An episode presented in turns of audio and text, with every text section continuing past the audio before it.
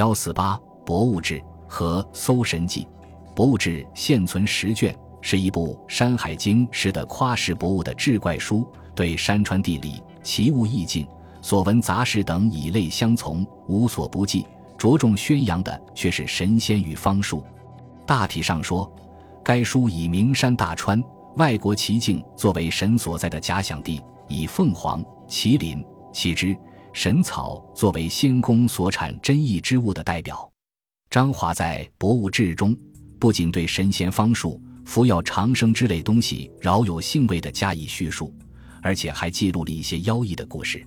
如记载天门郡有个幽山峻谷，凡经过者都飞到天空而失踪，别人认为这是成了仙，遂名该地为仙谷。后来发现山顶上有条巨蟒张口吸气，所谓成仙者。实际上是被巨蟒吸气吞吃了。这部书可取的内容不多，故事也很少。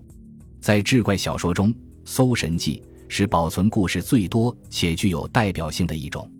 作者甘宝，字令生，新蔡人，是两晋之际史学名家，著有《晋纪》二十卷，时人称为良史。宝姓好阴阳术数，迷信鬼神，传《搜神记》二十卷。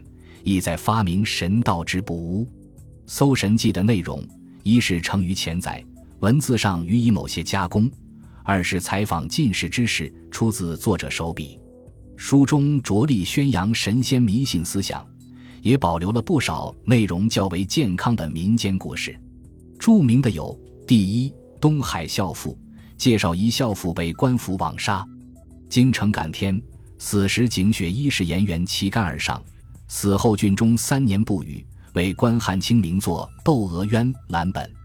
第二，董永叙述董永家贫，父死后自卖为奴以办丧事，天帝派之女下凡为其妻，只间百匹偿债，而后离去。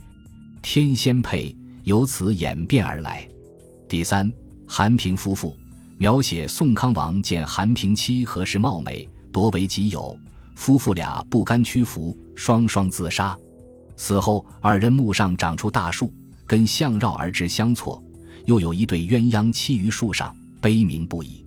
第四，吴王小女记载吴王夫差之女与韩仲相恋，因父亲反对而气绝身亡，其鬼魂仍与韩仲完成夫妇之礼。第五，《礼记斩蛇》记述越闽东部山区有大蛇危害人畜。当地官吏听信巫师胡言，草菅人命，年年索取少女为舍。贫家少女李记不顾个人安危，挺身而出，为民斩蛇除害。第六，干将莫邪写干将莫邪为楚王铸剑，三年乃成，被杀。其子赤壁为父亲报仇，构思奇妙，情节曲折，表现出百姓对暴君强烈的复仇精神。